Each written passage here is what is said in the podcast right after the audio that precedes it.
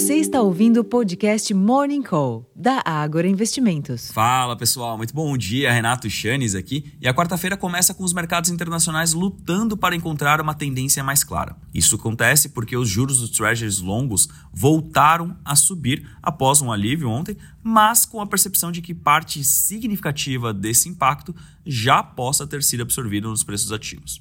Ainda assim, nos negócios de pré-mercado americano, a ação da Alphabet, controladora do Google, tombava quase 7%, sugerindo que os investidores estão mais reticentes com teses de crescimento neste momento. Como resultado, o que se vê agora pela manhã são bolsas próximas da estabilidade na Europa, assim como o tom deve ser parecido nos mercados à vista em Nova York ao longo da sessão. Para além das bolsas, o dólar sobe moderadamente frente a outras moedas fortes, os contratos futuros do petróleo também oscilam perto da estabilidade, enquanto que os preços futuros do minério de ferro registraram ganhos de mais de 3% na madrugada em Dalian. A ausência de direcionadores claros vindos do exterior coloca mais peso sobre o avanço das pautas em tramitação no Congresso.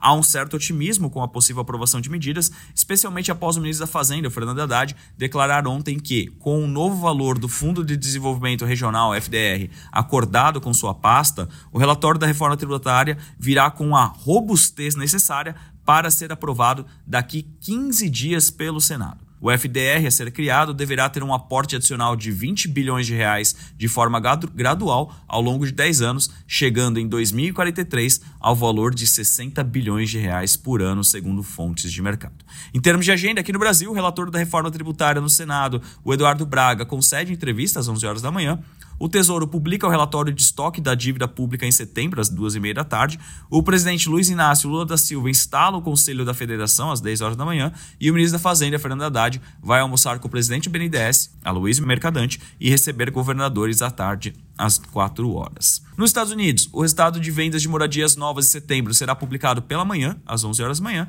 e entre os eventos, Jerome Powell, presidente do Fed, fará uma declaração pública às 5h45 da tarde. Finalmente, na Europa, são esperadas declarações de Christine Lagarde, do Banco Central Europeu, isso às 2 horas da tarde. Lembrando que hoje começou a temporada de resultados locais. Santander e VEG abriram a temporada com a divulgação dos resultados logo cedo. A gente ainda está analisando, então acompanhem toda a nossa programação, lives, podcasts e também os relatórios para ficarem mais inteirados sobre o que está acontecendo no mundo corporativo brasileiro ao longo do último trimestre. Gente, é isso. Eu vou ficando por aqui. Desejando a todos um excelente dia, uma ótima sessão e até a próxima. Tchau, tchau.